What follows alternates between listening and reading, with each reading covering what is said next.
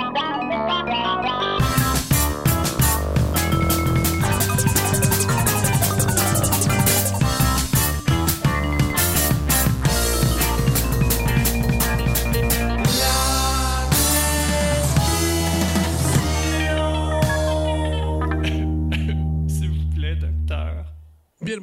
Chers amis, et bienvenue à la prescription avec Dr. Fred Lambert. Aujourd'hui, euh, ben, je suis très heureux, en fait, de vous présenter euh, une émission avec un artiste qui fait partie de mon groupe montréalais, québécois, devrais-je dire même, préféré. C'est le groupe Teke Teke, euh, découverte, je dis, le groupe existe depuis, depuis 2017 et, et là récemment ils ont un nouvel album qui s'appelle Agatha qui est sorti en juin 2023 et c'est, je crois, je vais donner mon saut officiel de mon album de l'été. Déjà, j'ai franchi euh, le, plus que le 35 fois d'écoute, si on peut dire ainsi. Ça me plaît, j'aime l'ambiance, c'est unique. c'est vraiment un son différent. mes enfants aiment ça autant que moi, c'est unanime. Alors, j'étais heureux de rencontrer l'un des membres fondateurs et laissez-moi vous le présenter. Voici Serge Nakoshi Pelletier.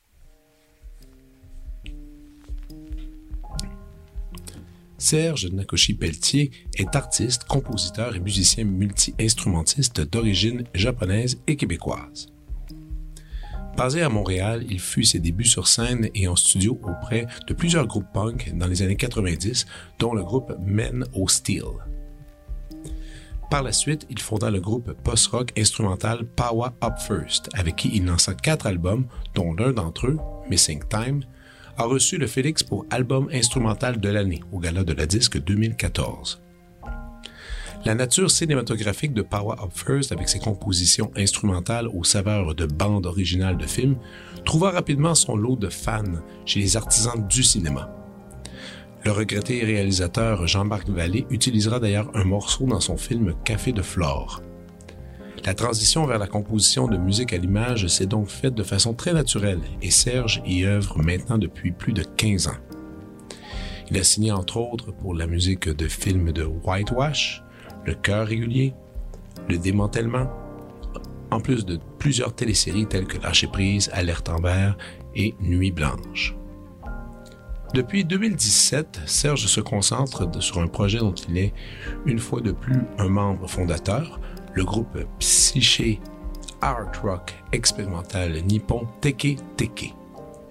Avec ce septuor, il lance un premier EP, Jikaku, en 2018. Signe ensuite avec la renommée étiquette de disque ND américaine Kid Rock Stars pour la sortie du premier album Serushi, acclamé par la, par la critique et récipiendaire du Félix pour album de l'année autre langue à la disque en 2022.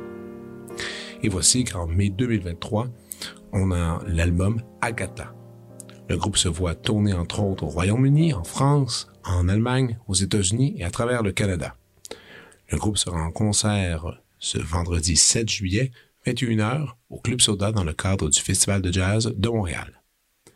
Voici ma discussion avec Serge Nakoshi Pelletier.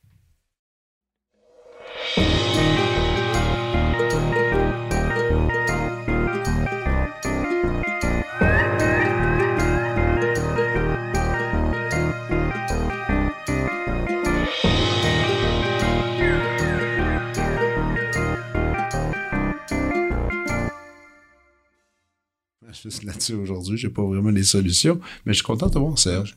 C'est vraiment Moi aussi, j'avais hâte. Oui, puis tu sais, est-ce qu'on juste pour mettre toute la, la prononciation et la bonne façon de dire ton nom, parce que là, j'ai vu aussi que tu, tu vas aussi avec ton prénom japonais.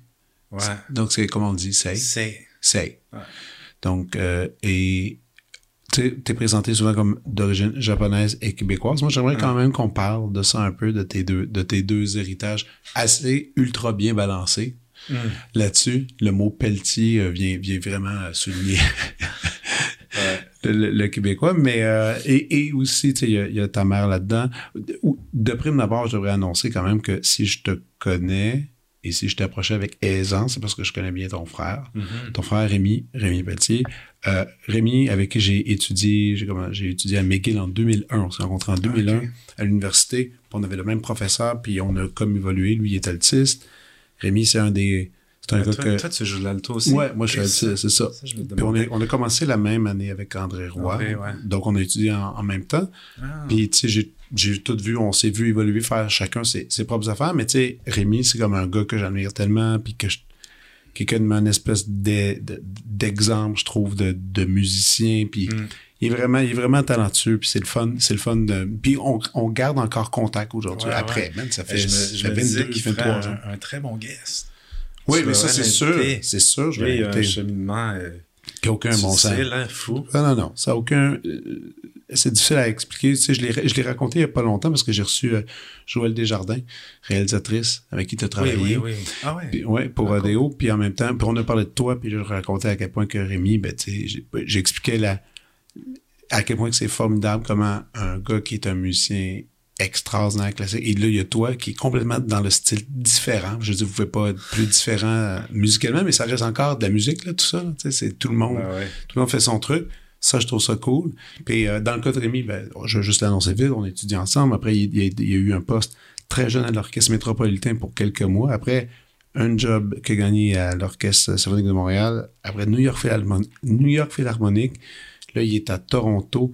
C'est toutes des, des, des, des listes A d'orchestres internationales Ouais, importantes. entre tout ça, il fait euh, la musique de chambre, il fait de- des ah oui. à droite, à gauche, euh, toutes sortes d'ensemble. Je pourrais même pas toutes les nommer. Il fait des arts martiaux, puis Ouais, il fait... la cuisine. Il est allé un mois, euh, tu sais, cette Ouais, histoire ouais. Oh my God. Il Un un- mois, avec des chefs. un chef. un chef? Un sous-chef. Ben oui. Puis, tu sais, il est allé là seul. C'était tous les jours, là. C'est, Ah oui. intense. Faut, faut, Puis là, il m'a dit que maintenant, même des fois à Toronto, il, il fait quelques événements, des Ouais, fois de ouais. sushi, il est invité. catering, puis- Non, non, il a une personnalité incroyablement unique. Mais euh, allons donc euh, comprendre comment, euh, comment la famille euh, Nakoshi Pelletier a réussi à créer ces, ces êtres humains très uniques. J'aimerais bien comprendre ça. Parce qu'il y a aussi un autre frère aussi, je crois. J'ai un autre frère, Simon. euh, lui est à Bordeaux. Lui, est à. France. OK. C'est un dessinateur euh, incroyable. OK. Un illustrateur. euh, il travaille euh, en animation. Il a travaillé sur les triplettes de Belleville, entre autres. OK, il était là-dessus. OK. Ouais, ouais. Mais après ça, là, c'est plus l'animation de jeux vidéo, je pense, pour, pour une compagnie montréalaise. Si je comprends bien, mais il, il Mais il travaille de, ben. de Bordeaux. Le- Bon, mais non, comme- Maintenant, c'est ça. le- la nouvelle réalité, là. Ouais. travailler à distance et tout ça. Et donc, euh, oui, donc ton père, qui, ton père, lui, il vient de, de Montréal ou chez- de Longueuil, je me souviens plus. Euh, mon père, euh, il vient de Saint-Hyacinthe. OK. J'ai de la famille, c'est comme Saint-Hyacinthe et Québec, OK. du côté des Pelletiers. André Pelletier, mon père. Cool. Ouais. Et ta mère, elle, elle est native du euh, Japon. Du Japon, ouais. Puis elle est arrivée ici euh, dans les années 70 ou 60. Euh, ce serait donc. Moi, j'avais. Moi, je suis né au Japon, mais on est arrivé ici. Ah oui. J'avais à peine deux ans. Toi, t'es plus vieux ou t'es plus jeune? Que qui? Hein? T'es plus des frères? Je suis sandwich. T'es sandwich, t'es au milieu. OK. Donc, on serait arrivé ici en 60. 19. OK, ouais. ouais. Et là, vous avez ces trois enfants-là qui habitaient ben, en fait, à Saint-Lambert. enfants, puis finalement, tu vois, euh, Simon, mon frère, euh, est né à Kyoto. Moi, je suis né à Tokyo. OK. Chiba, en banlieue, euh, si on veut, juste à côté. Puis Rémi, lui, est né à Greenfield Park. Mais ton, ton père parlait japonais? Non, parce que. Il parlait japonais. Mon père, euh, il a fait plusieurs voyages au Japon. Mon père est décédé, tu sais, quand j'avais Ouais. 13 ans. Ouais. Euh, C'était un directeur photo, un cinéaste. Il faisait euh, du cinéma. OK. Il y a de la télévision, puis beaucoup avec le Japon. C'était, c'est un bon ami de Claude Gagnon, le réalisateur Claude Gagnon, qui lui aussi est marié euh, à une japonaise. Puis, euh, je pense que c'est ça, ils ont fait leur premier voyage où Claude était déjà au Japon. Puis, il a invité André à aller faire un voyage. Je ne pourrais pas dire exactement c'est quoi le, le- la motivation première. Mhm. d'aller au Japon, mais je pense que en gros, il était juste vraiment intéressé par la culture, puis, puis le voyage. Il est allé rejoindre Claude Gagnon là-bas. Puis Claude, à ce moment-là, c'est tellement drôle. Est-ce que tu connais Sonny Chiba, Street Fighter? Oui. Sonny Chiba, on le voit un peu dans Kill Bill, mais il, est un peu vieux, mais il a fait des séries euh, qui s'appellent Street Fighter euh, dans les années 70. Je très bien, oui, oui. Puis euh, j'avais loué cette série-là à la boîte noire. J'étais fan de Sonny Chiba. Puis à la fin, le vilain, ben, tu sais, ça date des années 70. À la mhm. fin, en fait, tout le long de l'épisode, je pense que tu vois, tu vois le vilain de, de derrière. Il, il révèle jamais le visage. Puis à la fin, on voit Claude Gagnon. Alors, ouais, ouais. Puis ça, j'en ai parlé à Claude. On, s'est reparlé. On, on, garde contact un peu. C'est vraiment le meilleur ami euh, à, mon père. Ils ont vécu tellement de choses ensemble. Beaucoup au Japon aussi. Euh, puis, euh, c'est ça. J'imagine, tu sais, il hustlait au Japon il essayait de faire des films. En même temps, il faisait des gigs de ben acting. Puis, c'est n'importe quoi qu'il pouvait trouver. Mm. Mais j'ai tellement ri. Waouh. Donc, c'est ça, ça, place un peu dans, dans l'époque. Euh, ben dans ces années-là, il était, euh, il était au Japon. Puis, euh, pour revenir à mon père.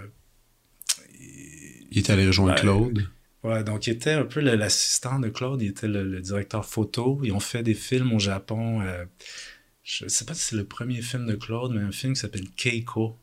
Qui est, qui est un film qui était vraiment en avance sur leur temps. C'était très c'est l'histoire. Euh, euh, d'ailleurs, je suis dans le film, je suis, je suis bébé. OK. Puis ma mère est dans le film, dans un, dans un spa ou quelque chose comme ça, dans un bain. Puis euh, je suis dans ses bras, en tout cas. Wow. J'ai voulu le revoir. Il l'avait montré à la cinémathèque. ils avaient fait un genre de. une, rétrospective du travail de Claude Gagnon. j'ai pas pu le revoir, mais c'est ça, c'est une histoire de de, femmes euh, amoureuses. Euh, puis en tout cas, dans, dans le temps, c'était très, euh, très tabou au Japon. Mm-hmm. Ça l'est toujours un peu encore. Donc c'est ça, Keiko. Puis on fait plusieurs projets. Je sais que mon père a travaillé un peu avec NHK là-bas, une station de, télévision. tu sais, j'ai des souvenirs vagues même. Donc, il a habité là-bas pendant un certain temps. Oui, oui, c'est ça. Puis c'est dans ces années-là qu'il a rencontré justement ta mère. Ouais, mais il a rencontré ma mère. il, enseignait le français puis l'anglais aussi. Donc, OK. Tu sais, un peu de télé, un peu de cinéma. Tu sais, il travaillait fort. Je, je, je sais ces choses-là parce que euh, mon père écrivait des lettres à son frère, euh, qui est mon oncle, qui, vit toujours à Québec. Puis j'ai eu euh, ces lettres-là, on, oh, les a, on les a données, c'est son frère qui les a préservées tout ce temps-là. Wow, c'est. Mais ça, c'est un, trésor, ça. Oui, oui, vraiment. J'ai ça dans une boîte chez nous.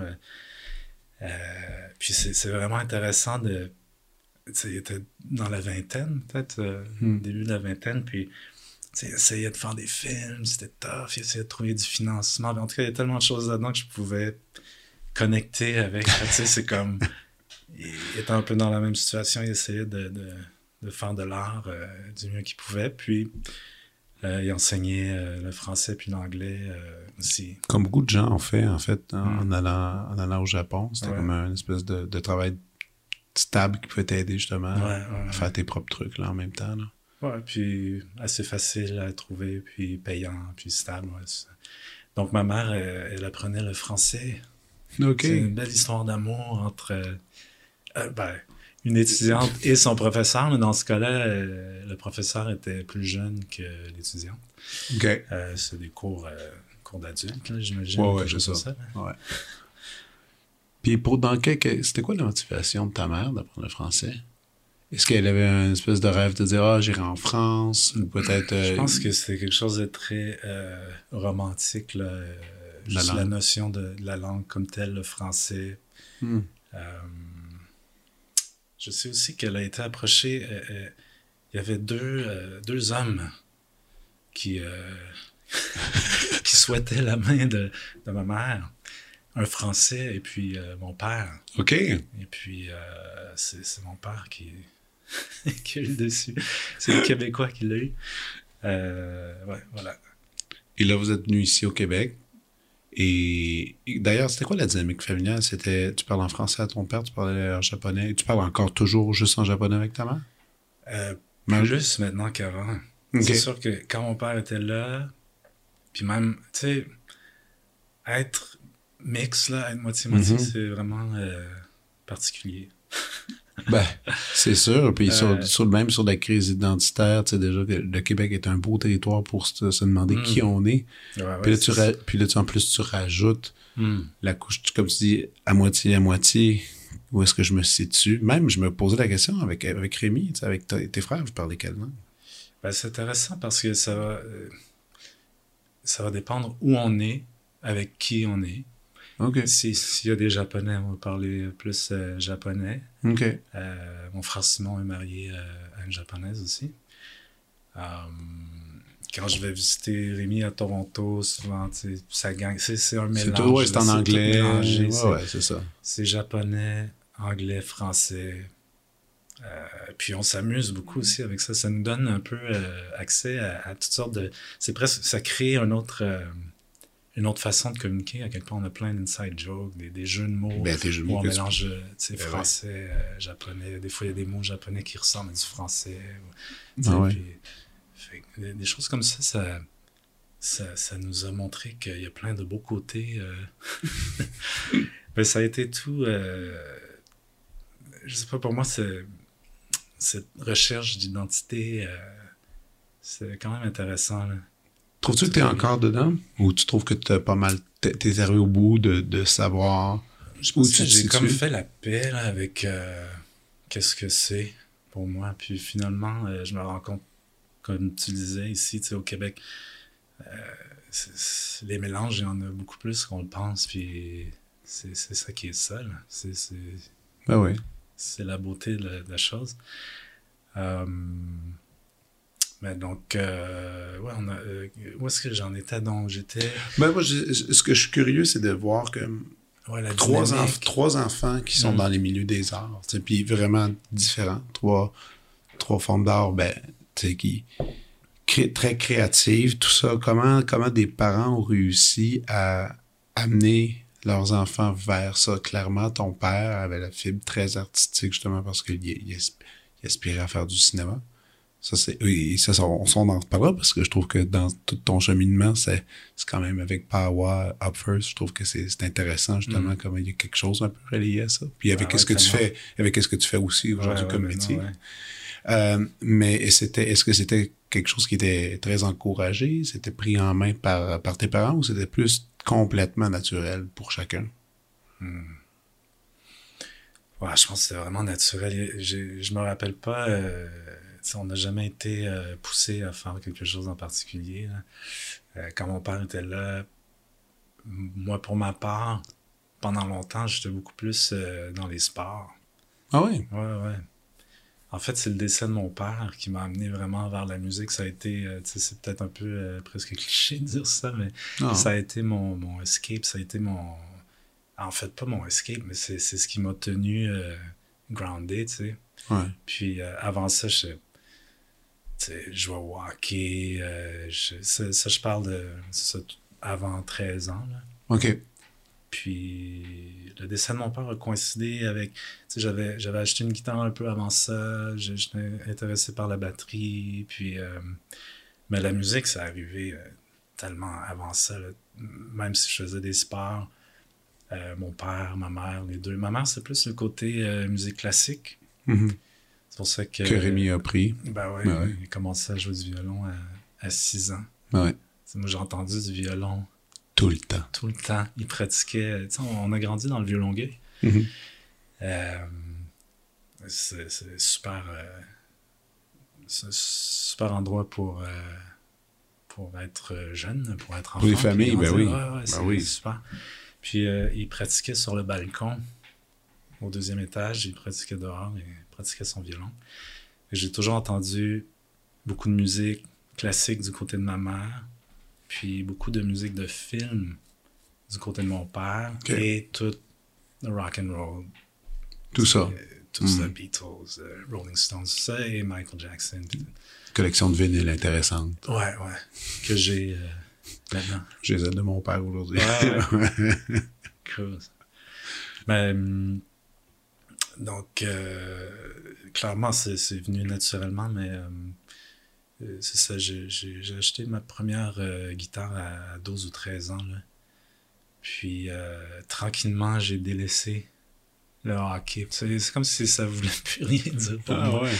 Euh, tu sais, j'ai- j'ai- à 13 ans, euh, j'ai dû vraiment. euh, C'était rough, là, le, le, Le décès. le décès. Euh.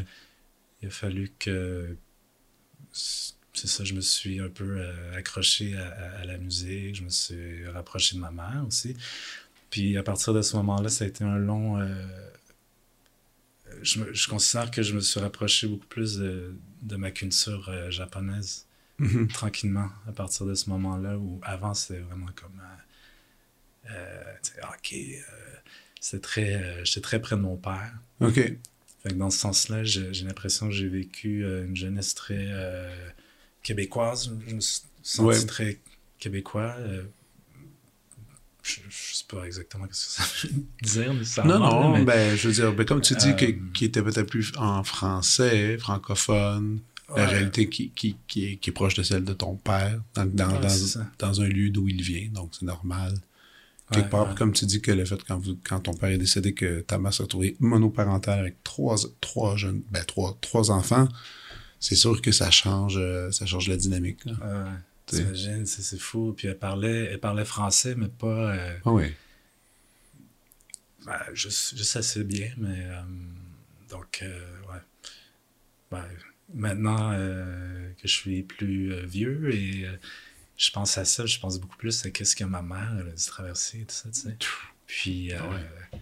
tu parlais de Rémi tantôt. euh, mon frère, que moi, moi aussi, mes, mes deux frères, en fait, c'est mes, euh, mes modèles. J'admire le- leur cheminement et tout ça. Puis ma mère, c'est comme. c'est- le, le hero là, de. De, de toute la gang. Ouais, ouais, ouais, c'est Ouais. incroyable. Puis aujourd'hui, elle est en santé, elle est de bonne humeur. Elle, elle a pris sa retraite, elle a travaillé longtemps euh, au jardin japonais, de- du jardin botanique de Montréal. Ouais. Puis, euh, en tout cas, je, je pourrais parler de d'elle euh, pendant toute l'émission. Ton frère voilà. m'avait raconté qu'il y avait une Hmm. période où est-ce que ta mère allait tous les jours, marchait sur le Montréal, euh, le motel descendait. Là. Genre, il y avait une période. Ouais, elle y va toujours. Elle le fait encore? Mhm. Ouais, ouais. J'espère qu'elle ne fait pas euh, ces Ouais. jours-ci avec le smog. ouais. Mais euh, ouais, C'est son espèce de rituel que- qu'elle gardait. Là. Ouais, parce qu'elle habite dans la Côte-des-Neiges, puis C'est euh, c'est tout près, elle prend sa, sa longue marche. Tu sais, euh, puis euh, même elle, elle récite des, des poèmes, compose des poèmes aussi, puis elle récite dans sa tête pendant sa marche.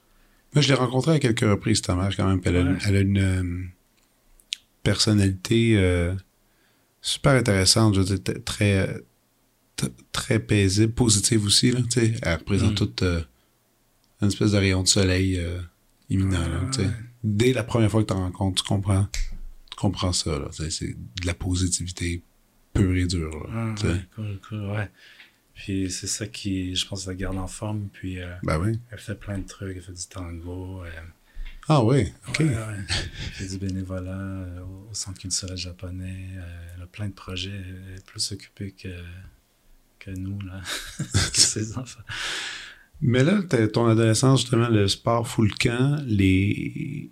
la guitare prend plus de le dessus, Mm. et là vient les, les groupes punk un peu ici et là, dans lesquels tu commences à évoluer sur scène et en studio. Mm. C'était quoi les premiers débuts là, que tu considères pour toi? Oh, yeah. Oh. Ben, tu sais, c'est ça, ça, ça venait. euh, comme j'avais un grand frère, je- j'essayais de le suivre un peu partout, mais je, suivais vraiment. euh, lui, euh, il était beaucoup dans le punk, puis il se tenait avec ses amis punk, puis c'est un peu comme ça. puis, tu sais, skateboard, on faisait beaucoup de, de skateboard. puis, j'ai tout ce que mon frère écoutait, je l'écoutais. Puis, euh, je pense que les premiers shows que j'ai vus, c'était des shows punk, tu sais, pour tous, là, qui étaient accessibles souvent dans des gymnases d'école, ça. c'est comme ça que j'ai appris à, jouer mes, mes premiers accords.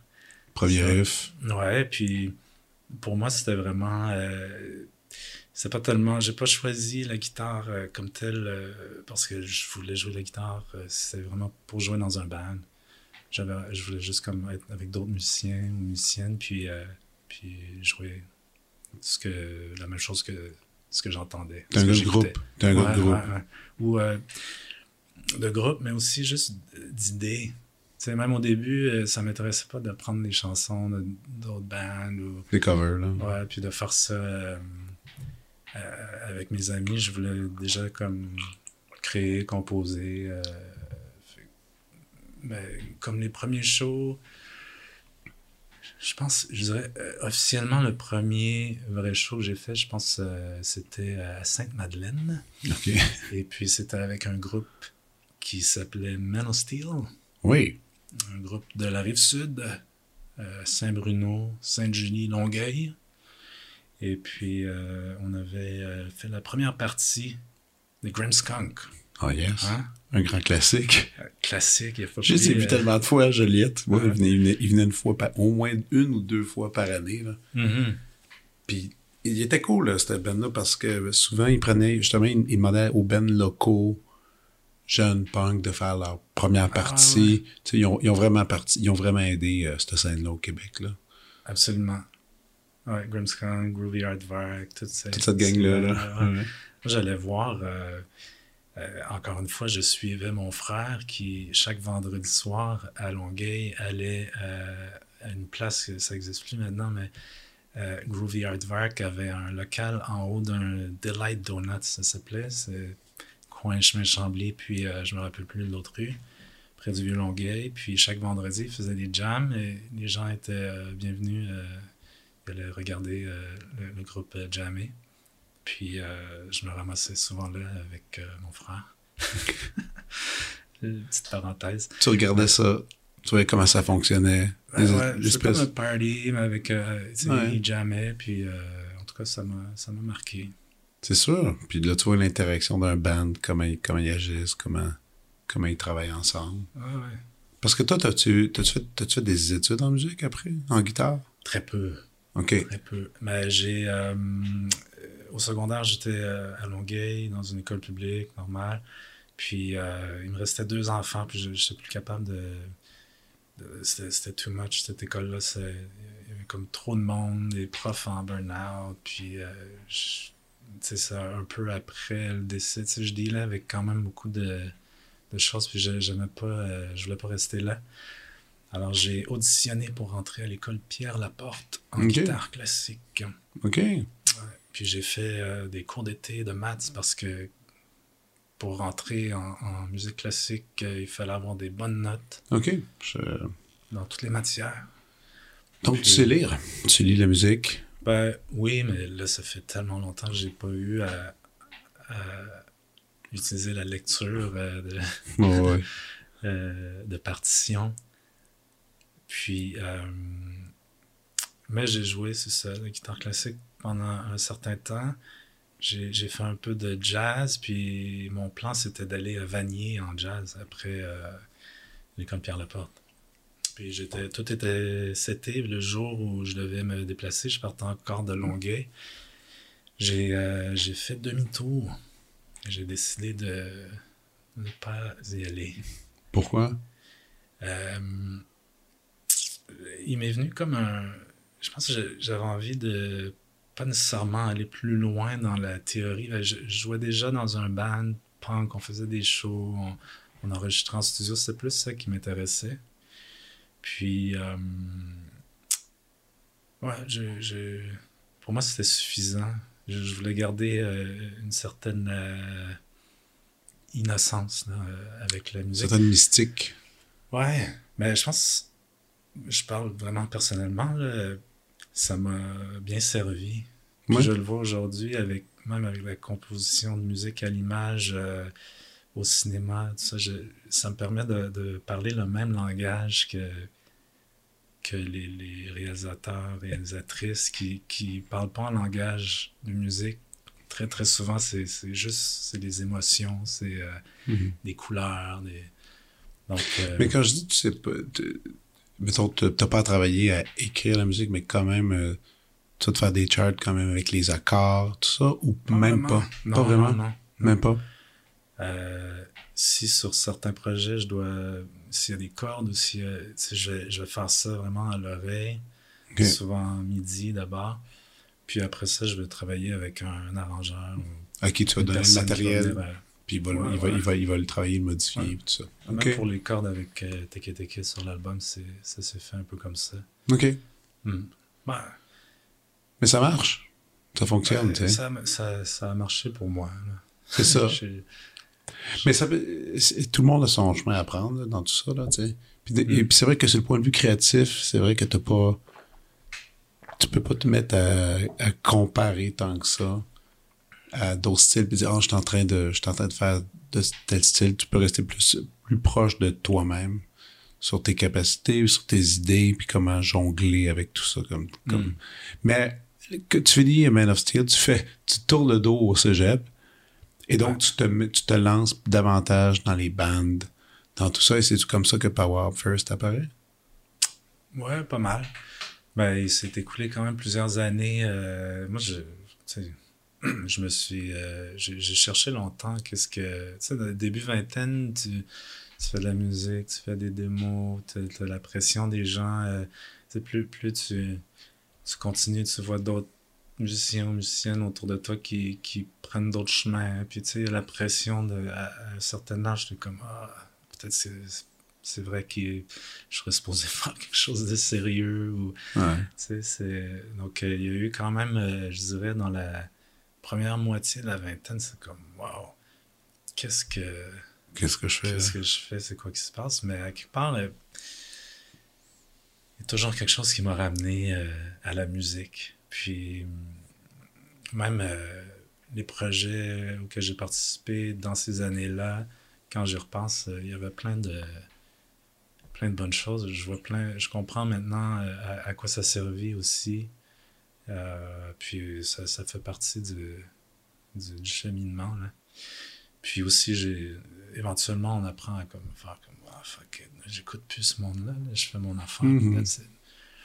Euh, Ça prend du temps pour bien du monde, des fois, de se rendre là, de, ouais. de s'écouter puis de faire le chemin que, que- dont tu fais confiance. Mm. C'est pas évident. Puis, donc, j'ai fait un voyage euh, au Japon euh, dans ces années-là où je, je pensais peut-être aller vivre là-bas pendant un certain temps. Je- J'explorais, puis j'avais pris mon, mon visa et tout. euh, euh, parce qu'à ce moment-là, j'avais pas mon passeport, mais maintenant j'ai un passeport japonais. Euh, je suis allé, puis je pense que j'ai pas tellement apprécié mon expérience. Dans le sens que j'ai compris des choses, je me suis dit, bon, ok, c'est cool, mais je vais pas vivre ici. Puis. euh, Mais tu l'as ça- essayé pendant un bout, là, t'étais là. Ouais, plusieurs mois. OK.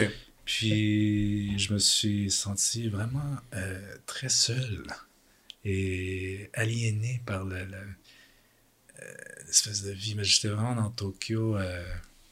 puis encore là, c'était à un certain âge. Moi, je pense.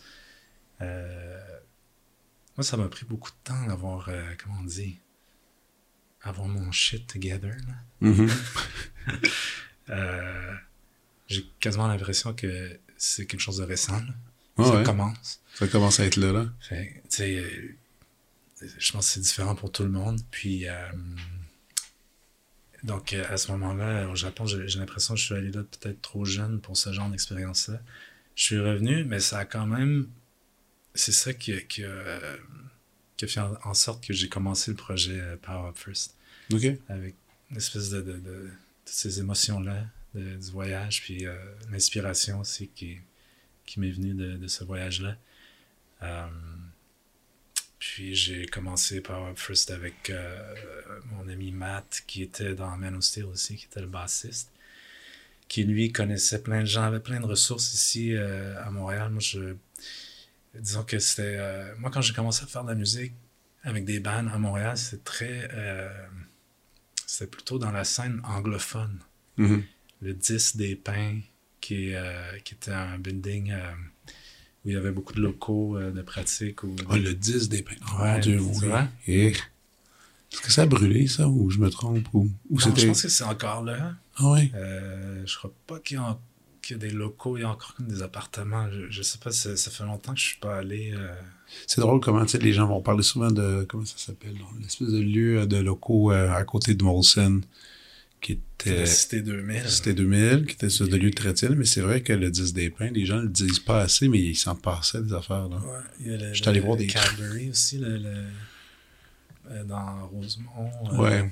les studios Cadbury. Puis euh, la Cité 2000, classique.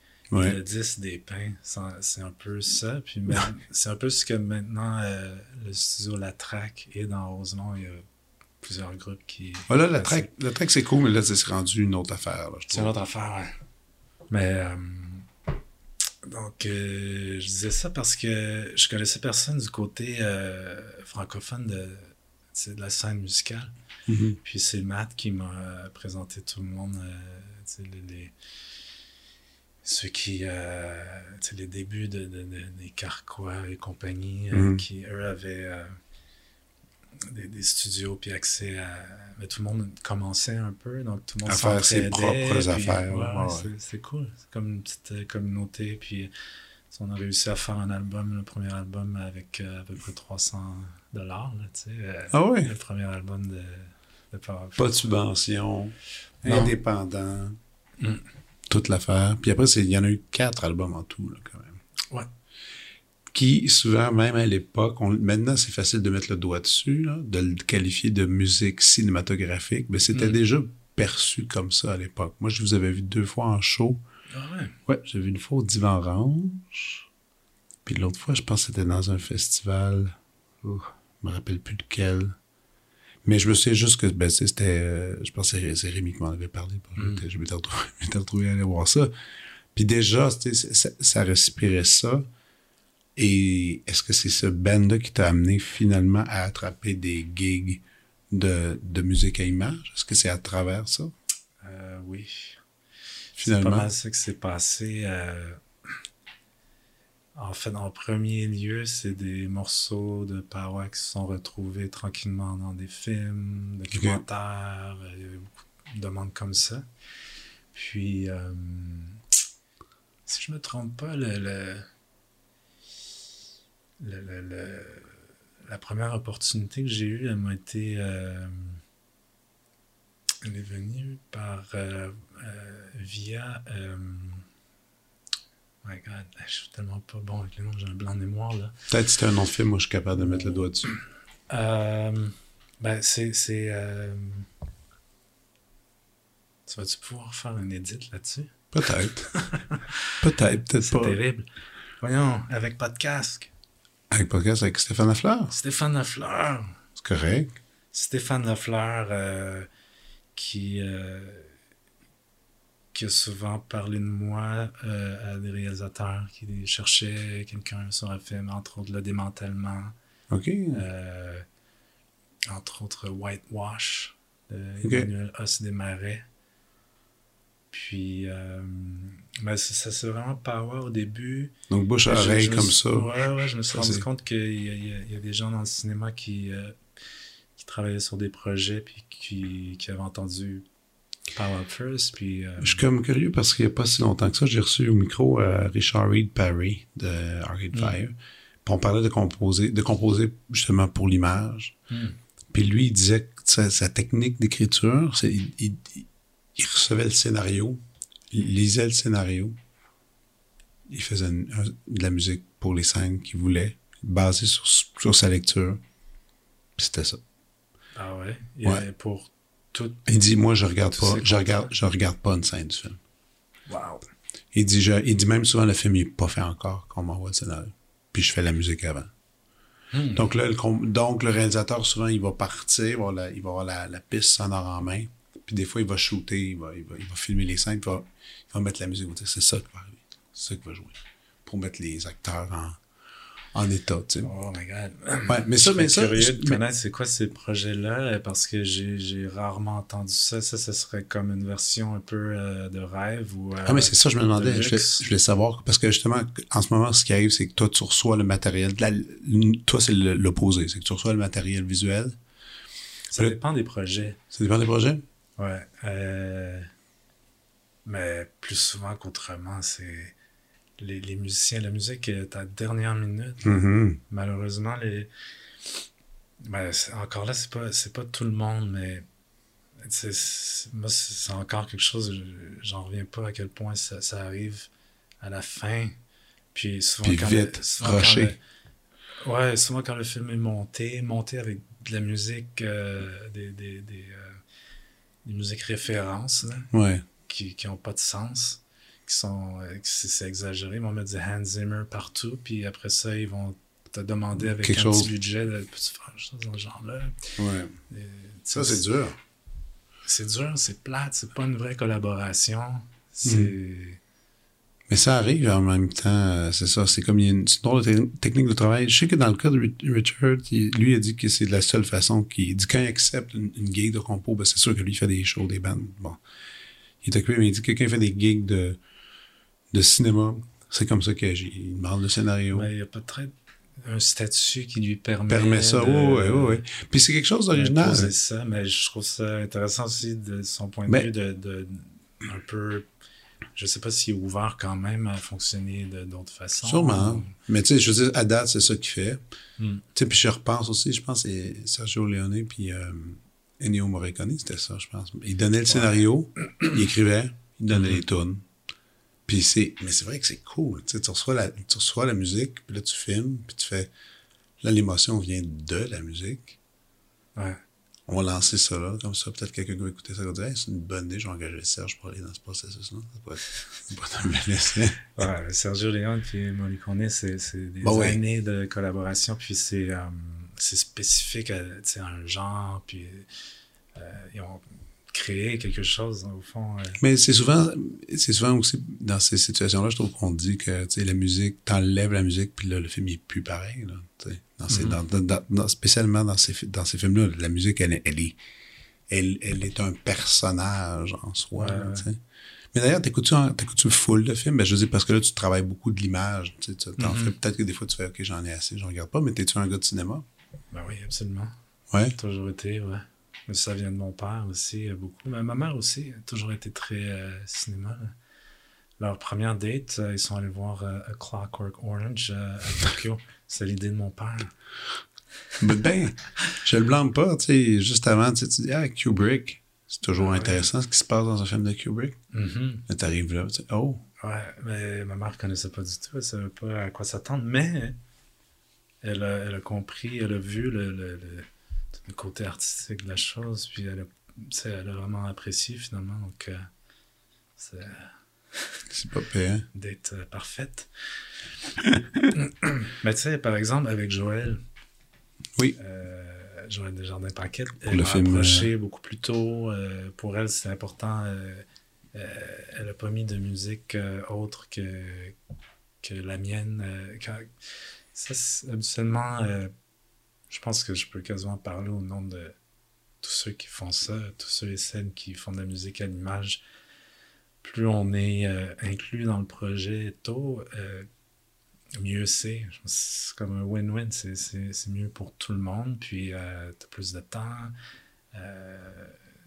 T'as plus de marche aussi pour corriger s'il y a des trucs à, à- je veux dire, à, à coller ou à modifier. Ouais, ouais. Je sais pas c'est quoi ici. Peut-être une réalité. euh, je sais pas si c'est canadien ou québécois. ou- Je pense que c'est le cinéma, man. Moi, je pense que Ouais. c'est toutes les... Toutes- ici, c'est peut-être une question de budget aussi. Ouais. Puis, euh, tu sais, il faut couper dans le temps.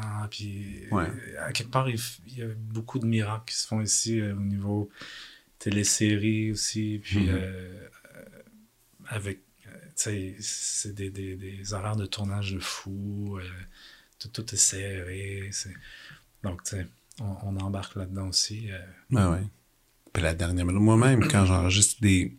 Je fais pas mal de musique de film que j'enregistre des sessions de cordes. Mm. Souvent, ça me surprend, on, on se fait appeler, puis sont encore en train de finir les partitions quand t'arrives en studio. Là, tu vois, il y a quelqu'un qui est en train de taper tout, puis là, on se répartit, on sur le train, puis tout le monde est en lecture à vue, finalement. Ouais. Puis à chaque fois, je me dis, bah, c'est cool, puis tout le monde, tout le monde a le niveau pour bien faire sonner ça au début. Ouais, ouais. Mais j'ai me dire, mais si on avait reçu les partitions il y a deux semaines, puis qu'on fait, tu sais, puis là, t'essayes d'arriver avec plein d'idées, mais le temps, ça coûte tellement cher, donc là, tout le monde est rushé. Ouais. Là, t'as pas le temps d'essayer trop de couleurs, trop d'affaires. On- Il y, a- il y a une limite jusqu'où on peut aller, justement, là-dedans. là. Donc, c'est assez... euh, mais c'est quand même... Je me demandais, dans ton cas, la musique à l'image, c'est pas mal ça, ton, ton premier métier en ce moment? Plus... Ou c'est quand même assez balancé avec les bandes, les tournées, tout ça? Ben Là, euh, avec, avec Teke Teke, c'est euh, c'est devenu. euh, en fait, depuis que Teke Teke, on a plus de spectacles, on a plus de, de- de projets. Là, quelque part, même si on a une équipe qui nous aide, je me retrouve à faire quand même beaucoup de, Beaucoup de choses. Ouais, beaucoup de choses. Sais, un peu de gérance, un peu de- d'administration, de, ci et ça. Puis euh, ça prend quand même beaucoup de mon temps. Euh, mais j'adore ça. Puis je le fais avec euh, Maya aussi. euh, beaucoup. On peut-tu parler de, quand même, Teke Teke? de- Regarde, Ben oui. Une des raisons pourquoi tu viens parler aujourd'hui, c'est parce que ce vendredi, vous allez jouer au Festival de Jazz, euh, le nouvel album qui est sorti, mais aussi ben, Aga- Agatha, mais aussi je présume que vous allez mettre des choses euh, du EP, vous allez mélanger, vous allez faire un show, bref, là, tu sais, bon, plein, Ouais, ouais. plein de choses. Ouais. Et, euh, et ça, et, et vraiment, dans ma dernière année, moi, vous êtes quand même dans mes gros, gros coups de cœur. Et je voulais juste, je connais pas, moi, j'ai, je connais les disques. Je connais votre musique. Je connais pas l'histoire du band. Oh. Je connais pas l'origine de tout ça. Oh. Alors ça, j'aimerais ça l'entendre de toi. J'ai même et, et j'ai volontairement pas lu sur euh, Mm. aucun, aucune entrevue de ça. Je voulais plus que tu, avoir ta version directe de m'expliquer comment Teke Teke est arrivé. tu sais. Ouais, ouais. Alors, euh, Teke Teke, euh, au début, si on retourne euh, en 2017 Mhm. environ, peut-être un peu avant, j'ai, j'avais comme l'idée, parce que Power Up First, je pense qu'on a arrêté en 2014, 2015. Puis, euh, je, je faisais un petit peu plus de musique à tout ça. Mais j'avais deux idées de, de projets, euh, de nouveaux projets de musique. Il y avait d'un côté une espèce de projet expérimental, musique noise, euh, mais aussi très sombre et influencé de, de musique de films d'horreur des années 60-70 euh, japonais. Ça il, y avait, il y avait un côté comme ça, puis il y avait un côté où... euh, avec euh, Étienne, le tromboniste de Teke Teke, et Yann, le drummer. après avoir écouté beaucoup de musique de Takeshi Tenauchi, Mhm. guitariste garage surf des années 60, euh, on avait envie de faire un, un projet hommage. Puis pour moi, c'est la première fois que j'ai jamais été euh, un, un fan de, de- de guitare. ou Comme, comme je disais tantôt, c'est toujours Ouais. les idées, les concepts, c'est ça qui m'intéresse plus. Puis, mais quand j'ai entendu Takashi Terauchi, c'est la première fois, je me dis, oh, wow, c'est c'est spécial son jeu. euh, Ah, c'est un son unique. Ouais, et puis j'ai j'ai voulu euh, jouer ces, ces, ces musiques, puis apprendre à jouer un peu comme. Ben, la première fois que j'ai entendu la musique de Takashi, c'est vraiment bizarre. C'est au Mm. coin de la rue de chez nous, au, au coin de Rachel et Hiver, il y a un frit à l'art. Un, un des gars qui travaillait là à temps plein, c'était un maniaque de musique. Mm. Puis à chaque fois que j'allais, ça jouait. Il y avait un album qui faisait jouer, c'était lequel, je me rappelle plus. Puis je me souviens qu'à un moment donné, je me suis dit, c'est quoi qui se passe? C'est quoi? ça Puis il m'expliquait toute son histoire. tu sais, C'est comme, un- comme une espèce. Et, et pourtant, c'est pas si connu que ça ici. Là. Mhm. C'est pas si connu. Mais ça, là, finalement, c'était votre idée un peu de base, mais là, est-ce que vous avez commencé à en jouer, à en monter un peu? Ben, c'est ça, donc au début, avec ces deux projets-là en tête, euh, je, je venais de rencontrer euh, Hidetaka, qui est l'autre guitariste euh, de Teke Teke, qui est professeur de japonais à l'Université de Montréal aussi. Et puis, euh, je, je savais que lui et Étienne, entre autres, c'était quand même des, des- déjà des fans de musique expérimentale, noise. euh, Puis donc j'ai parlé de, de, ces deux projets-là.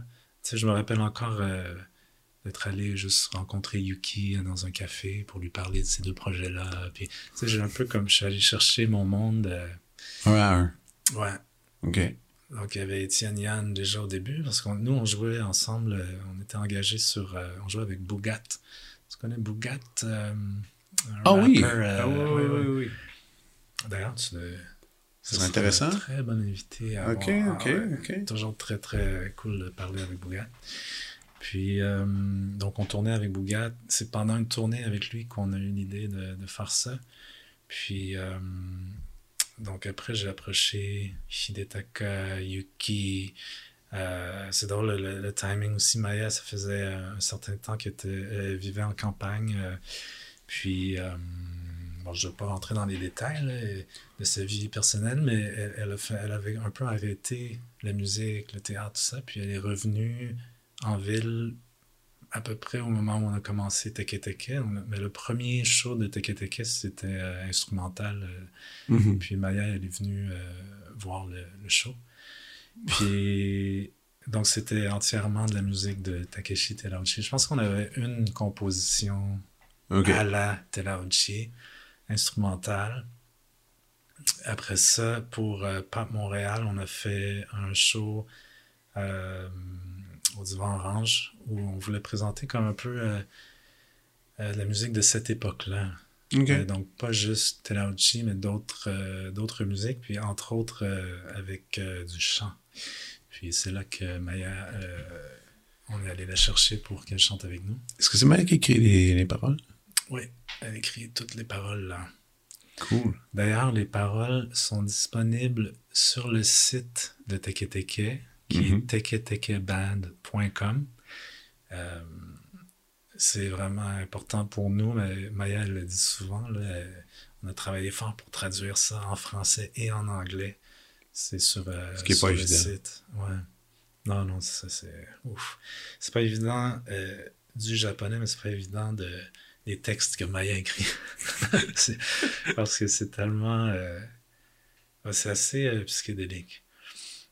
Mais en même temps, ça a du sens. C'est pas juste de l'abstrait, c'est pas juste du sur- surréalisme. C'est ça, très poétique. Ouais. Ça vaut la peine de, Ouais, D'explorer, de creuser un peu. Mm. ouais. Cool. Et là, c'est ça les débuts, euh, au fait. Les premières choses, c'est ça. Puis euh, ça, ça a évolué euh, rapidement. Euh, tu sais, ce premier show-là qu'on a fait dans le cadre de Distorsion, Festival de Distorsion, qui est un festival de musique psychédélique. on avait comme fermé le festival, euh, puis on savait pas si c'était juste comme pour juste cette fois-là. tu sais, On n'avait pas d'attente, euh, rien. Puis, euh, mais euh, c'est ça. Ce qui s'est passé, c'est qu'en en jouant, en interprétant la, la musique de Terauchi à notre façon, c'est pas du tout comme essayer de. de- d'être un band euh, rétro, d'essayer de- d'imiter les tons. On a voulu jouer ça avec une énergie d'aujourd'hui, puis de, un peu un côté punk dedans. Puis le, le son qui est sorti de ça, c'est ça qui nous a euh, motivés euh, à aller plus loin. Puis euh, continuer ça, c'est. Il y avait trop quelque chose de spécial. là. Et puis, euh, comme je disais, moi, je suis pas quelqu'un tellement de cover. C'était vraiment la première Ouais, fois ouais, que je ouais. faisais un band hommage. Euh, donc, on a rapidement. On est rapidement allé vers la composition. Puis, euh, si on était pour continuer ce projet-là, c'est sûr qu'on voulait euh, faire notre propre musique. euh. ben oui. Hmm. Et là, ça prend. C'est parce que je trouve ça intéressant. Vous avez fait un EP qui avait bien marché, ben, en tout cas, qui, qui, qui, qui- vous a fait connaître.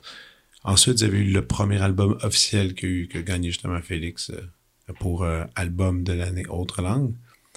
Puis, je dois admettre que Agatha, moi, à date, c'est mon préféré. Là. Je, je sais même pas combien de fois je l'ai écouté. Ah, c'est vrai, Ouais, merci. puis mes enfants capotent, je fais jouer ça, non. tout le monde danse, moi, de bonne humeur, c'est comme... Oh, yeah. Non, c'est vraiment, je trouve que... Puis j'aime ça, euh, je trouve toujours que quand, quand il y a un premier disque, le premier disque, il était bon, il était super bon. Puis des fois, quand c'est bon, ben, c'est comme un peu stressant pour le deuxième, tu sais, l'officiel, tu dis... euh, ce serait cool que ce soit comme un peu meilleur au moins, ou, pas, ou pas inférieur. Puis, euh, puis je trouve que vous poussez un peu plus loin la limite. Les riffs, même le son de la voix, toute la façon que c'était travaillé, ça marche au bout. Euh, et, et, je trouve ça cool parce que moi, ça me rend compte, en plus, même autour de moi, il y a plein de gens qui me disent Hey, tu connais-tu Teki Teki Je dis Ah, tu connais ça? Moi, j'ai entendu ça. ça. Le mot s'est répandu assez rapidement. Ah Donc là, il y a ce show-là qui est comme, je pense, le premier avant de, de partir pour pas mal de tournées ensuite. Euh, ben là, on a déjà un peu brisé ce show-là euh, à Ottawa. OK. Euh, la semaine dernière. Tu bien passé? Super bien. Vraiment, euh, le public, wow. Ça faisait quand même un certain temps qu'on n'avait pas donné un spectacle. Puis comme c'est un peu le nouveau show, ça, ça, ça, fait du bien de, de, le présenter là au Jazz Fest d'Ottawa. Mais le 7 juillet, on a quand même des petites, des petites des surprises. Je ne vais pas en parler trop. Ah ouais, des, surprises. Pour ce show-là spécifiquement. Et puis ensuite, euh, ben, cet été, on a beaucoup de, de, ben, de spectacles de festivals, mais pas, pas back-to-back. C'est ouais, des, des, des, des mini-stretch. Ouais. Festival d'été de Québec, euh, Folk Fest, euh, Regina, euh, Sudbury. C'est ce genre de ce genre de choses-là. Ensuite, au mois de septembre, on va au UK, là, au Royaume-Uni. C'est votre première fois que vous y allez? C'est la deuxième fois. Deuxième, ok. Ouais, il y a comme quelque chose. Le Japon euh, n'est pas sur la liste des tournées. le Japon est sur la liste, mais c'est. Euh, moi, j'ai toujours su, j'ai toujours eu le pressentiment que ça allait être la dernière place où on irait, probablement. Pourquoi? Pour plein de raisons. Entre autres, euh, c'est le marché de la musique au Japon, c'est très euh, spécial, c'est très particulier. OK. y y a... Je suis curieux. 80% ben, de la musique qui est écoutée au Japon, c'est de la musique du Japon. C'est très, très mainstream, très pop. Euh, c'est ah complètement une autre réalité. Puis l'autre 20%, mais c'est des gros artistes. Euh, des, des, Beyoncé, puis des ça, les, les, fameux gros noms qu'on soit aussi à Montréal. Mais comme il y a tellement de monde au Japon, c'est sûr c'est presque impossible que tu ailles au Japon et que tu joues devant personne. il y a toujours du monde partout. Mais évidemment, c'est beaucoup d'organisations, c'est très coûteux. Ah oui? Euh, je veux dire, même, c'est même pas juste le, Japon, mais euh, organiser des tournées ben, là, je me sens mal de. Je me sens. Euh, nous, on est sept, puis euh, c'est un gros challenge dans le circuit. Mais, euh, mais en général. Tu, joues dans un orchestre symphonique, puis je vois des orchestres. je vois mon frère tourner un peu partout dans le monde. Mais ça, par contre, ça, on peut en parler. Les tournées d'orchestre symphonique, je, je, comprends rien de ces, ces affaires-là. Les coûts que, que, ça doit engendrer. Moi, je suis dans un quatuor à corps. On est quatre, on est moins que Teki Teki. Mm-hmm. Puis même ça c'est compliqué. Là, puis toutes les bandes, puis toi, tu dois le voir, là, la plupart des bands aujourd'hui, c'est des trios, vois Même vous autres, 17, c'est un des rares bands au Québec qui est aussi nombreux sur scène. Hmm. Parce que c'est plus de monde, plus, plus d'argent, plus de dépenses. la, liste, la liste devient compliquée. C'est le, le, le, gros challenge en ce moment pour nous, même euh, d'organiser des tournées, euh, pas, pas, juste au Japon, mais même aux États-Unis, euh, même au Canada. C'est, parce qu'on est, on est nombreux, apparemment. Oui. Mais il y a une époque où les gros, les gros bands comme ça, très nombreux, c'était correct. Puis, à un moment donné, ça, ça s'est mis à réduire.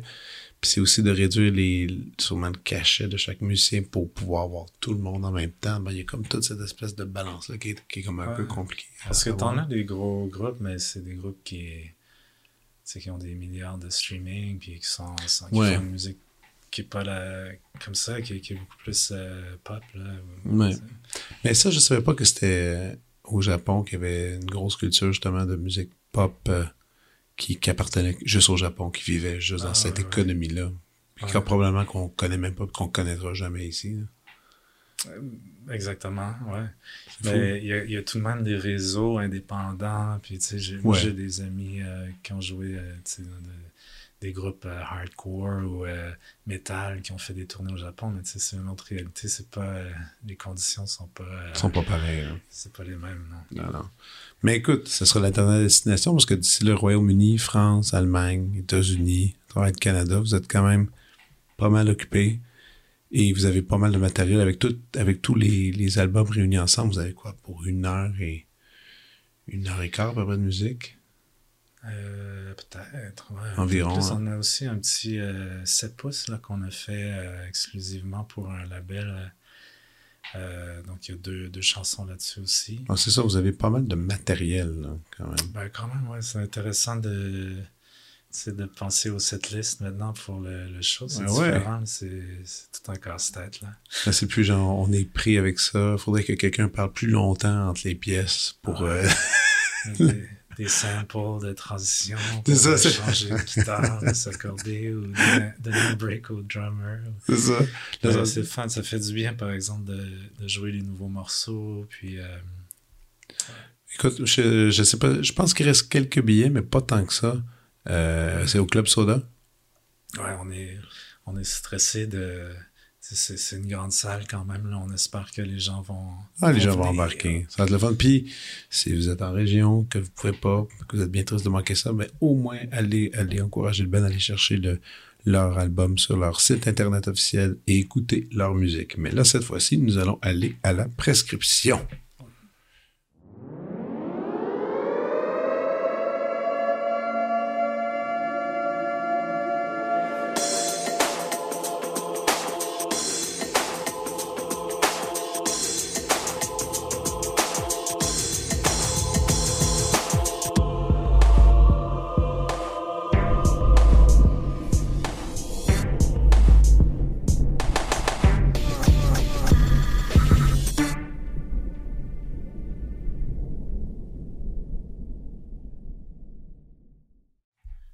Serge, je suis très curieux de savoir ce que tu as à me proposer. C'est vrai.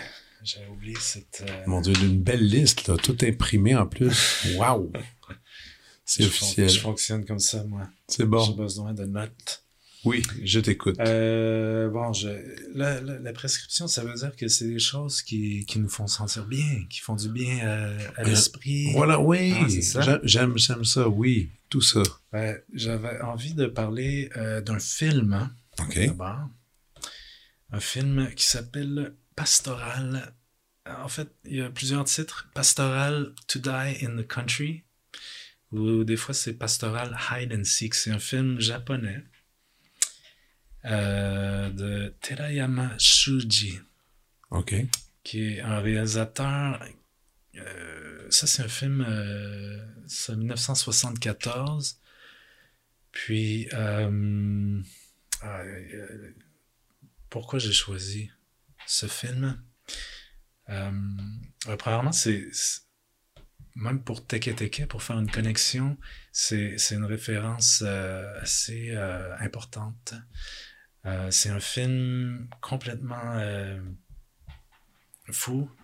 Euh, visuellement, euh, l'histoire et tout. Je, je veux pas dire trop l'histoire parce que c'est comme le concept du film, c'est un film dans un film. OK. Euh, puis je veux pas raconter l'histoire parce que ce serait donner le, le punch, mais c'est, c'est très psychédélique. C'est visuellement, c'est beau, c'est, c'est comme dreamy, les, la couleur en ce film-là. Il faut, faut, le voir. On peut le voir sur YouTube. Euh, OK, le film est disponible. Il est disponible, euh, je pense, peut-être le seul endroit. Je pense qu'il y a peut-être un, une édition euh, Criterion. OK. mais il est sur YouTube avec sous-titres en anglais. OK. Puis quand même, je pense, HD, là, ça se regarde bien. Excellent. Puis ça, Terayama Shuji a fait partie d'un courant euh, un peu euh, punk, un peu rebelle dans les années 70 au Japon, où, film, théâtre, musique, euh, art visuel, tout ça était comme se, se, se mélanger. Là. Puis ça, ça a créé une scène c'est underground quand même, mais qui a eu un, un, gros impact. Puis ça, ça a été un peu à part euh, Terauchi, c'est un peu comme un- une, une référence, une, une grande influence pour euh, Teke Teke. OK. Euh, mais c'est ça, il faut, il faut le voir. euh, j'ai- tu vois, j'ai écrit euh, des petits mots-clés là. Liberté fantasmagorique, OK. euh, délire. euh, le- le- ouais, le- L'esthétique du film, euh, c'est très. euh, pour nous, c'est c'est comme un- une, une belle référence Donc, pastoral, hide and seek. Super. Quoi d'autre? Oh, je continue. Ah oui, oui, oui. Moi, je pensais, parle pas. Je pensais que Je tu allais non, euh, me non, shooter non. quelque chose. Puis on Non, non, non, non. Moi, je te laisse tout le plancher, là. Parce que Ouais. j'ai choisi une application. Je voulais vous parler d'une application. Yes! Première fois que quelqu'un fait ça. Ouais. Oui, Ben, c'est parce que je me suis rendu compte que, puis, bon, peut-être qu'il y a déjà des gens qui connaissent, mais euh, autour de moi, à chaque fois, euh, c'était nouveau pour les gens qui de mon entourage. Puis moi-même, euh, en fait, c'est Bougat qui, qui m'avait présenté ce- cette application-là. Ça s'appelle Radio. Radio. Radio avec 4 O à la fin, je pense. OK. Attends, je... ah J'ai jamais, non, mais j'ai jamais entendu parler Non? de Ah, ça. Jamais. Euh, tu peux être en basic mode. OK. Donc, euh, ça va pas te charger rien. euh, Il y aura pas d'annonce. Par contre, euh, tu peux pas skipper une chanson. Je pense qu'il y a des, des petits features que tu n'auras pas accès. Mais en gros, c'est une, une application de musique, de streaming, qui te donne des années, euh, une carte du monde, puis quelque chose comme weird, slow, puis quelque chose d'autre. Tu, tu cliques sur l'année que tu veux, le pays que tu veux, le weirdness que tu veux, et puis là, il y y y a une playlist qui part. C'est merveilleux. Ouais. Je vais, et puis pour ceux qui se demandent radio, combien il y a de O à la fin? 1, 2, 3, 4, 5. Il y a 5 O à la fin.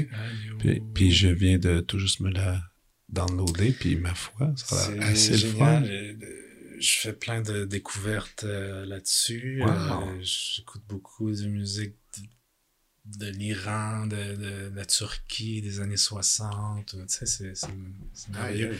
OK. Puis, euh, moi, j'ai des, des amis qui l'ont. euh, tu peux l'acheter aussi. Tu peux payer. Oui, oui, c'est ça, ouais. euh, c'est- je pense français.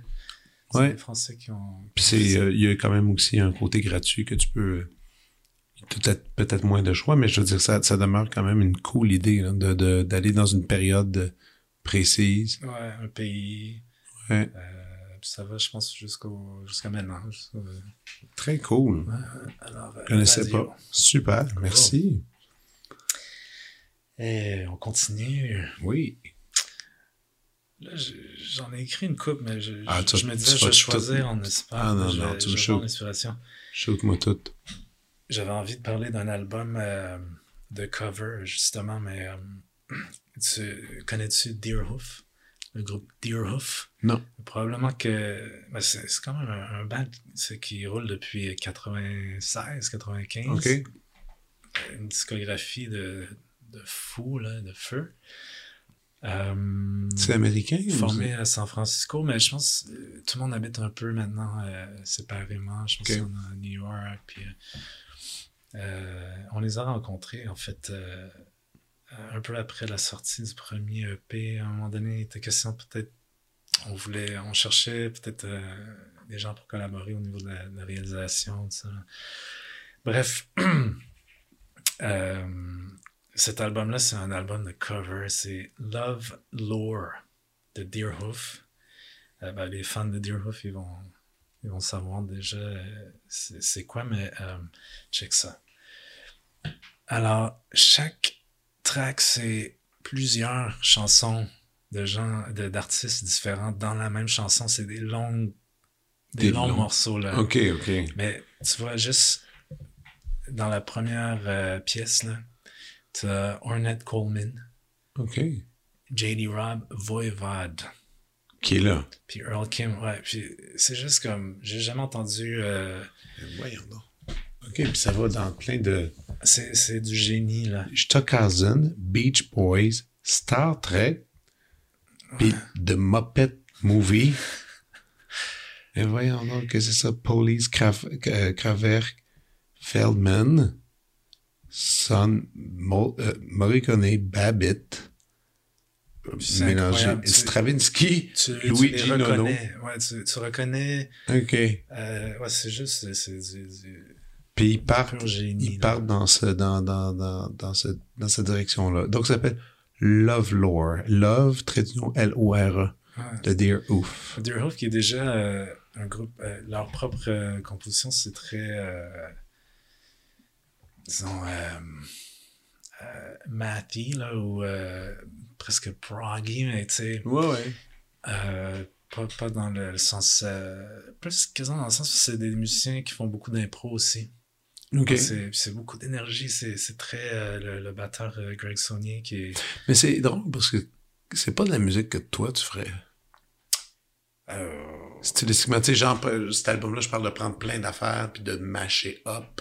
Ouais, ben, en Mais- fait, mais en même temps, t'aimes ça dû- écouter ça. Teke on a fait, euh, au début, bon, les covers de Tenauchi, mais plus tard, on a fait un cover d'un groupe qui s'appelle Unwound. C'est pour le 30e anniversaire de notre étiquette de disque. OK?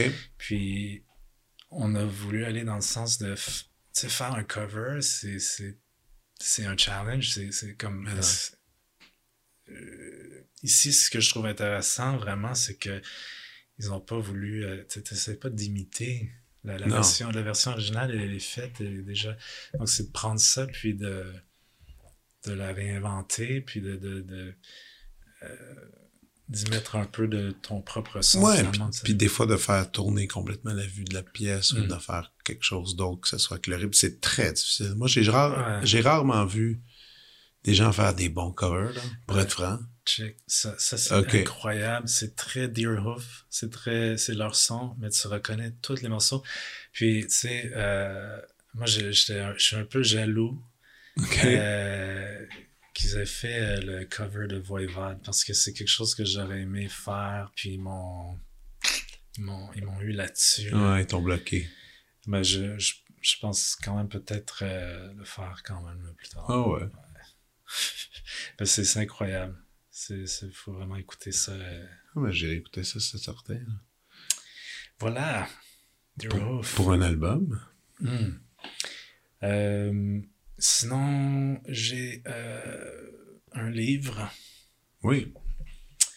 qui est euh, un drôle de nom, c'est Jap Rock Sampler. Jap Rock Sampler. How the post-war Japanese blew their minds on rock and roll. C'est un livre de Julian Cope, euh, qui est un musicien, auteur anglais. Puis c'est un livre sur euh, justement cette période-là des années 60-70 au Japon, mouvement euh, où justement j'en parlais avec le film de Terayama Shuji, c'est euh, les, les, les troupes de théâtre, la musique, tout, tout se mélangeait, ça fait des, des, des groupes comme... En fait, ce livre-là, ça part plus tôt même au niveau de... Ça, ça explique toute l'histoire, même... au début, c'était très rockabilly, des années 50 au, au Japon. C'est toujours pas mal en, en réaction à, à ce qui se fait euh, aux États-Unis, en Angleterre, tout ça. Donc, euh, le, le rockabilly, donc c'était très dans la danse. Et puis, les, les jeunes, les Ouais, ouais. Elvis, ils dansaient de ça. Après ça, euh, dans les années 60, il y a eu des, des, des group sound qu'ils appellent. Puis le Eleki, qui, on en parle souvent avec Teke Teke, le Eleki, euh, on s'est un peu fait euh, pigeonhole là-dedans. Euh, mais le mouvement Eleki, c'était le Eleki, c'est pour électrique, guitare électrique. Donc, après le rockabilly, dans le fond, euh, au Japon, il y a eu euh, un, un grand concert des, du groupe The Ventures qui a tout changé. Puis tout d'un coup, les compagnies, il y a des compagnies de guitare qui se sont mis à faire des guitares. Les jeunes, ils voulaient jouer de la guitare, puis électrique, puis se partir des groupes euh, instrumentaux, tu sais, de, surf. et- donc ça, c'était le mouvement Eleki. Puis le, le mouvement Group Sound, c'était les, les groupes euh, un peu à la Beatles, puis euh, Rolling Stones. Mhm. ça. Donc ça explique tout ça. et puis après, ça va vers euh, la musique plus expérimentale, noise, dans les années 70. euh, des, des- des artistes comme J.A. Caesar. Euh, J.A. Caesar qui a fait le soundtrack de, du film dont j'ai parlé, là, Pastoral. OK. Qui, qui, le score est juste comme fou, parfait avec le film. Euh, donc c'est super intéressant toute cette scène là qui qui est pas euh, qui était pas mainstream du tout mais qui a eu un, un gros impact puis euh, euh, c'est ça Jay Caesar ou peut-être tu connais Geino Yamashi Nogumi qui, qui ont fait le soundtrack de Akira OK, oui, OK. C'est qu'ils sont très connus pour ça Ouais, ouais. eux aussi c'était une troupe de théâtre mais qui faisait de la musique il était euh, je pense qu'il était une centaine dans ce groupe là puis euh, euh, c'est intéressant d'aller écouter la musique de, de ce groupe-là, Geino Yamashirogumi, qui ont fait le soundtrack d'Akira. Euh, euh, on entend dans cette musique-là justement l'aspect théâtral, euh, le, côté psychédélique, expérimental, noise. euh, c'est vraiment intéressant. Donc ce livre-là parle de, de tous ces groupes-là, toute cette scène-là. Super. Puis euh, je connais pas beaucoup Julian Cope, mais euh, j'ai trouvé que wow, il, il connaissait son affaire. Puis, Ok. euh, ouais, c'est super intéressant. Super. T'as le droit de continuer? ah, mais non, oh Ben my ouais. God. Si t'es à l'aise, parce que moi, je vois que t'as une belle liste, là, puis je vois des caractères gras, puis je vois des chiffres comme 6 et 7 qui apparaissent. Je suis quand même curieux. Ben là, euh, peut-être que je, je devrais pas parler juste de trucs du Japon. Là. Comment tu te? Euh, moi, je suis un amateur de skateboard. OK. Euh, J'en fais encore un peu, mais je fais attention, je suis plus vieux. Ouais, ouais. faut, hein, puis on est musicien, on veut, euh, on veut Ah non, c'est pas, vivre. le- c'est pas le temps de scraper un poignet, là. Mais euh, je regarde souvent des vidéos de skate, puis de, je vois beaucoup. c'est- Je quelque chose de tellement beau. Puis pour n'importe qui qui a fait du skateboard euh, étant jeune, euh, j'en vois même qui ont arrêté longtemps puis qui recommencent euh, Ouais, leur ouais. quarantaine. Euh, c'est quelque chose qui est, qui, est- qui est vraiment fort, qui reste à, à l'intérieur de soi. Ah ouais. Qui est- juste le son, entendre quelqu'un passer en skate pour quelqu'un qui a fait du skate euh, longtemps euh, dans sa vie, c'est Tu comprends l'excitation qui se cache dans ce son-là. il y a quelque chose de poétique là-dedans. Puis il y a certainement quelque chose de poétique dans euh, voir c'est rendu tellement un niveau incroyable aussi là. Il y a des, des jeunes de 12-13 ans, là, il y en a un Jinwoo un coréen qui est au Japon qui est juste Ah, ben là, il y a des. Je t'avoue que j'ai regardé une couple de compétitions, de, de- de genre de style où est-ce qu'ils font juste des espèces de pauses pis des twists. Mm, mm, mais mm, aujourd'hui, c'est rendu comme complètement fou, là. Qu'est-ce que, Ouais. qu'est-ce que les jeunes sont capables de faire, là? Ouais, techniquement, Des mais aussi équilibres, les, des- les, les idées, les, les- c'est incroyable. C'est quelque chose que je trouve vraiment beau. Et puis, euh, pour moi, le skater euh, que, que j'admire, que je, je trouve, euh, c'est c'est comme un, c'est un extraterrestre, là, c'est- il n'est pas humain, c'est sûr, c'est Rodney Mullen. OK. Et puis, euh, que, encore une fois, pour les amateurs de skateboard, c'est sûr que il est très connu. Il doit être sur. Instagram probablement avec un paquet de vidéos. Puis... Puis il a écrit un livre qui s'appelle The Mutt How to Skateboard and Not Kill Yourself. Puis euh, ce livre-là, je l'ai lu là, comme pff, tellement euh, rapidement, puis je vais sûrement le relire. euh, c'est c'est sur sa vie, c'est une autobiographie. Puis, hum, ben, Ronnie Mullen, il faut voir des, des entrevues même de lui. il est très. c'est quelqu'un qui a évolué. Il est très nerd. Il était très nerd dans, dans le skate. C'est dans la scène de skate où, en tout cas à cette époque-là, lui, c'était. c'était euh, il skatait pour euh, Powell Peralta. Puis c'était comme. euh, c'est quoi, les années. fin des années 80, 90, quand, quand le skate était un bon. euh, il y a Bon eu niveau, beaucoup- Il y a ouais. eu beaucoup de hauts et de bas là, euh, pour le skateboard. Ça a perdu de popularité. Là, là, en ce moment, c'est c'est incroyable. Puis c'est aux Jeux Olympiques, tout ça. Mais euh, Ronnie Mullen, euh, il faisait du freestyle. Donc, c'était des planches euh, plus minces. Puis, c'était des techniques différentes. Mais il n'y a personne d'autre qui pouvait skater comme lui. Euh, il a été banni de, de compétition parce qu'il gagnait tout le temps. Et, tu sais, c'est comme, Ok. Ah, Ronnie est là. OK. euh, Et quel âge es-tu? Il y a- notre âge ou c'est un. Il est plus jeune? Il est... Plus vieux que nous. Ah ouais, en plus. OK. ouais. Et c'est la même génération que Tony Hawk. OK, vraiment. Euh, OK. Qu'est-ce que tu penses de Tony Hawk? Euh, j'ai regardé euh, un documentaire sur lui dernièrement. Euh, je, lui aussi, ben non, je vais nerder sur le skateboard, mais il y a eu un cheminement difficile aussi parce que c'est ça que je pense que je voulais. Ça rejoint Ronnie Mullen aussi. Les deux, à quelque part, ben, ils étaient amis, puis ils se sont retrouvés dans leur nerdiness, dans le fond, parce qu'ils approchaient le skate de façon très. Dans, dans ce temps-là, les, les skaters, c'est très euh, macho, puis euh, Mhm. sais, un, un peu douchy sur les là, puis ah, non, je, je reprends ça. Je dirais pas douchy, plus, plus punk rock, puis comme c'est le skate, c'est un lifestyle, c'est pas euh, juste un sport, tu sais. Puis Ronnie Mullen était comme très, si tu regardes des entrevues de lui, très, il y a quelque chose de très fin et délicat chez lui, mais ça, ça a fait que son skateboarding, ses tricks, tout ça, c'est, ça se voit dans la, précision, puis le, Ouais. euh, mais Tony Hawk, euh, c'est un peu la même chose. Mhm. C'est c'est un grand, maigre. euh, il, il, il fitait pas dans le. En tout cas, dans le documentaire, il montre beaucoup ça, puis il se faisait huer dans les compétitions, tout ça. Mais il a persévéré, puis euh, finalement, ouais. il est comme un peu. Là, il y a son podcast maintenant, Tony Hawk, Ah Qui- ouais, ouais. qui est quand même assez le fun. J'ai pas quelques fois, Ouais. qui est comme drôle un peu, mais il y a des entrevues avec toutes sortes de gens du monde du skate, mais pas rien que du skate. là. C'est Mhm, assez, c'est assez large, mais il était- c'est un personnage intéressant. Ouais. Ronnie Mullen, il est comme un peu philosophe. Ok, mais ça, je vais Euh, aller, je vais regarder ça. Je, je connais pas assez, je vais aller Il regarder a, ça. il y a des documentaires sur, euh, admettons, euh, Bones Brigade ou Paul Peralta, les, les, les groupes. Dans ce temps-là, c'était comme des crews de skate euh, pour certaines compagnies. Puis, euh, à chaque fois qu'il prend la parole, c'est- comme, waouh, c'est deep. Puis, euh, il s'exprime tellement bien. Puis, en tout cas, ça, ça me touche beaucoup. Puis, son livre est vraiment excellent. et, euh, Cool. Son cheminement est très spécial. Excellent. Yay! Euh, ben, un petit podcast. Vas-y. Pour finir, tiens.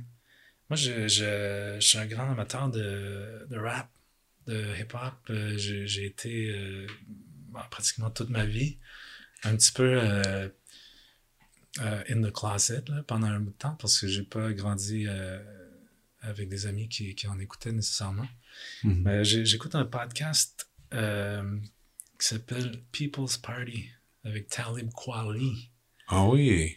Talib Kweli. C'est sur Luminary Ouais. ou sur YouTube aussi. Sur YouTube, il y en a. Il n'y a pas tous les épisodes, mais sur Luminary, qui est comme l'espèce de plateforme que Dave Chappelle Exactement. a, ouais. a créé. Mais, euh, mais c'est sûr que là. Puis lui, il est un bon interview- intervieweur en plus. tu sais. Ouais. Talib, il est super bon, là. Je l'ai écouté quelques, j'ai pas tout suivi. J'ai pris au début les premiers épisodes gratuits pour voir qu'est-ce qui se passe exactement. Puis au début, c'était assez varié. Il parlait de hip-hop, mais pas toujours. Mais là, c'est plus, plus deep hip-hop, là, maintenant, son show. Ouais, ça dépend des invités. Euh, des fois, je pense que c'est. Ouais, il y a des invités qui sont c'est plus euh, des humoristes ou. euh, Ouais, c'est ça. ouais. Mais je, je, je sais pas, c'est quelque chose que. euh, Non, je, vis un peu. ça, je sais pas, dans le sens que je je comprends pas vraiment moi-même non plus, mais j'aime entendre des histoires de, de certains rappers ou de certains crews, de qu'est-ce qui s'est passé. Mais lui, en plus, c'est un, raffiné, là. Tu sais, ce Talib, il, été élevé dans les livres, là. Oui, oui, oui, exact. Ouais, sais, ouais. Puis même, je pense que là, il a acheté une librairie maintenant. Ouais, je pense que ça fait. Donc, euh, ouais. quelques années. Donc, tu sais, c'est un gars qui- aime la littérature, qui aime les drames, qui aime la. Puis il réussit de- d'amener ça en chanson de façon euh, unique, là. Très engagé aussi. Là, Ah ouais. C'est presque difficile de, de voir sa page Insta, là, comment il, euh, Ah ouais. il, il- il ramasse du monde. là, ouais. Puis il se fait, euh, il se harceler beaucoup. il se fait. Euh, mais ouais, People's Cool. Party avec Talib Kweli. Excellent. Hey, man, c'est une super liste, là. Ouais. Oui, mais ça. Ok, ok. Non, puis c'est toutes des choses qui ont jamais été nommées ici. Pas de voix. Donc, euh, Ah, donc c'est un home run. ouais, cool. C'est, je me suis dit prescription, des choses qui Ouais, ouais, ouais. font du bien. Exactement. Ben, ils vont tout faire du bien. Écoute, merci beaucoup, Serge. Ça fait vraiment Je te, plaisir. je te souhaite un super bon show vendredi. J'ai hâte d'être là. Yes. Et, euh, et écoute, bonne continuité avec le band, bonne continuité avec les autres projets. On n'a pas parlé des autres projets, des musiques de film, mais souvent je sais que ces projets-là, anyway, c'est secret. Je t'attends que Juste que ça sort, on peut pas en parler. Mais euh, merci, puis euh, fais attention à toi. Yeah, merci. Vous venez d'écouter La prescription avec Dr. Fred Lambert. À l'animation, Frédéric Lambert. Réalisation, montage, recherche et bon conseil, Olivier Chamberlain. Au logo, Joël Vaudreuil. La musique, le groupe Crab. Jérôme Minière, Philippe B., Ben Guillaume Beaulieu et Vincent Vertefeuille. Merci d'avoir été à l'écoute et à bientôt.